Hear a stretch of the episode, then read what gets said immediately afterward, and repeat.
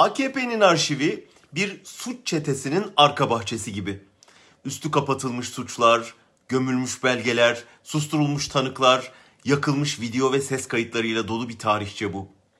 Parti tarihte kaldığını zannetse de ayağı sendelediği anda bu kirli arşivin arka bahçede gömüldüğü yerden hortlak gibi çıkıp karşısına dikildiğini gördü.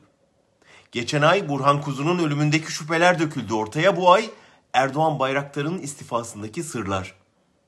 Herkes çok iyi biliyor ki yer altında daha bunun gibi binlerce gizlenmiş sır var.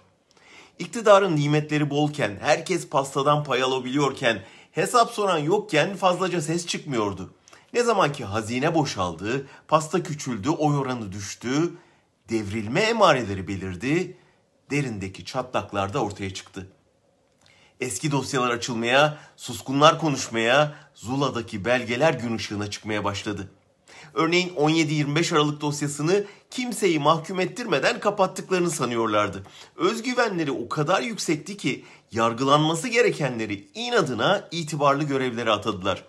Şimdi Erdoğan Bayraktar'ın çıkışıyla görüyorlar ki yaralar kapanmamış. Susturduk sandıkları unutmamış. Sildik sandıkları kayıtlar silinmemiş. Aynı şekilde Sedat Peker'in videolarından da eski suçların hepsinin kaydının tutulduğunu, tanıkların konuştuğunu gördüler. İktidarı yargılanma, hesap verme korkusu bastı. Şimdi bu korku iki sonuç doğurabilir. Bir, devrilirsek hep birlikte yanarız paniği onları biraz daha birbirlerine bağlayabilir. Ya da iki, ben sadece bana söyleneni yaptım diyenler büyük yargılanmadan kendilerini kurtarmaya çalışabilir. İşte bayrakların çıkışı bu ikinciye örnek. Ben hırsız değildim, hırsızların çuvalına atıldım tepkisi, suça bulaşmamış ya da üstlerinin baskısıyla suç işlemeye zorlanmış birçok isme örnek teşkil edebilir.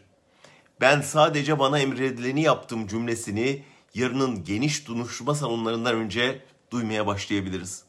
Hazır olun. Arka bahçede büyük kazı başlıyor.